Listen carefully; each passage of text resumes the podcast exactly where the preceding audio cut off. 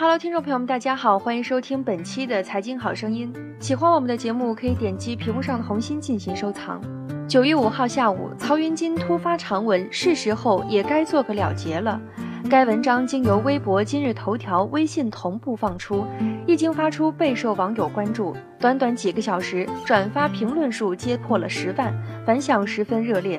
不过从评论来看，褒贬不一，有一日为师，终身为父派，也有郭德纲斤斤计较，仗势欺人派。根据有关数据显示，郭德纲和他背后的德云社商业价值巨大。德云社旗下共有三家文化传播有限公司，法人均为郭德纲现任妻子王慧，而王慧名下参与入股的公司共有六家，包括一家生物科技有限公司和一家餐饮管理有限公司，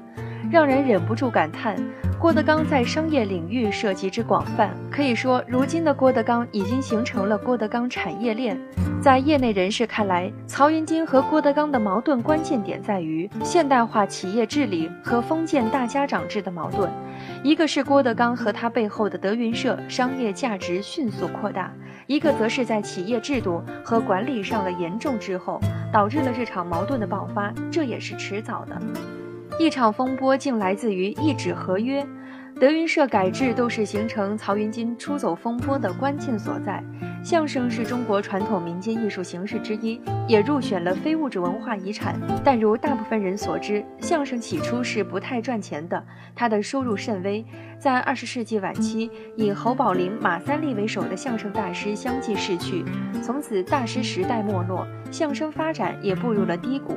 直到二零零五年，凭借网络视频、网站等新兴媒体的传播，郭德纲才实现了相声的二次复兴。虽然相声重新火了起来，但是德云社内部仍然实行传统的家长制管理体制。无论是网红时代造就相声复兴，还是后来的冲突事件，都不可避免地将德云社推上了企业改制的舞台。也正是因为改制，一方面让德云社大火，另一方面也让德云社卷入了是非中心。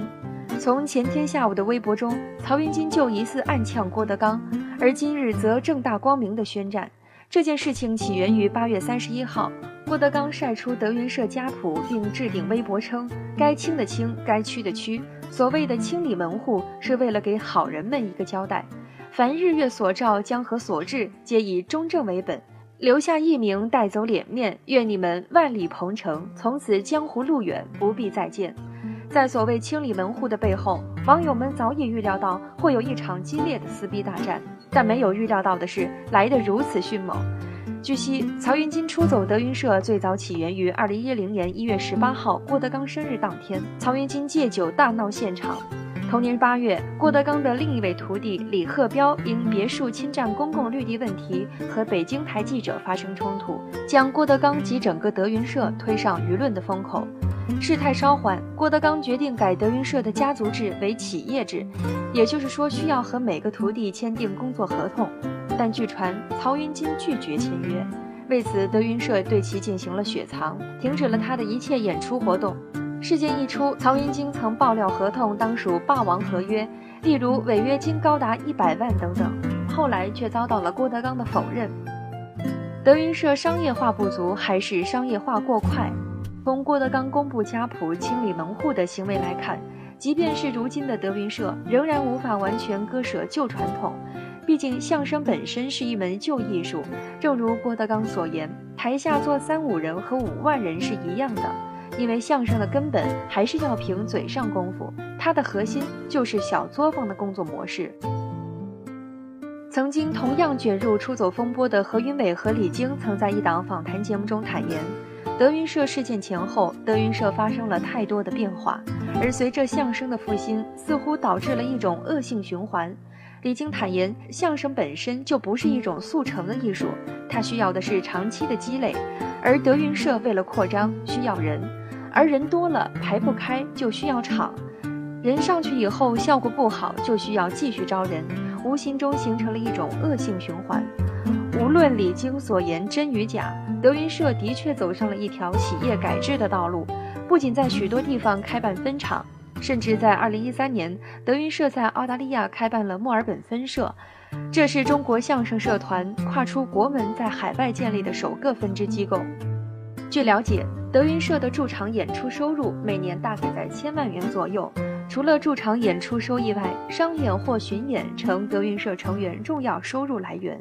据德云社官网数据，二零一五年德云社商演或巡演共计举办二十场。郭德纲本人也是本着从相声到主持、拍电影、电视剧多期发展的战略。曾有人预测，郭德纲在出道二十年里收入增长一万倍，成为出场费八十万元、年收入两千七百一十万元的相声名角儿。辽宁大学工商管理学院工商研究所所长邵建兵曾表示。从商业的角度看，郭德纲三个字不是一个人的名字，而是一个品牌，一个无形的资产。德云社虽然发展的如日中天，但股东只有两个，一个是郭德纲妻子王慧，一个则是郭德纲的小舅子王雨钦。迄今为止没有进行过融资，可以说郭德纲的德云社自始至终都是郭德纲一人说了算的家族企业。除了郭德纲，如今的岳云鹏也是红得发紫。小岳岳同样没有仅仅局限于相声，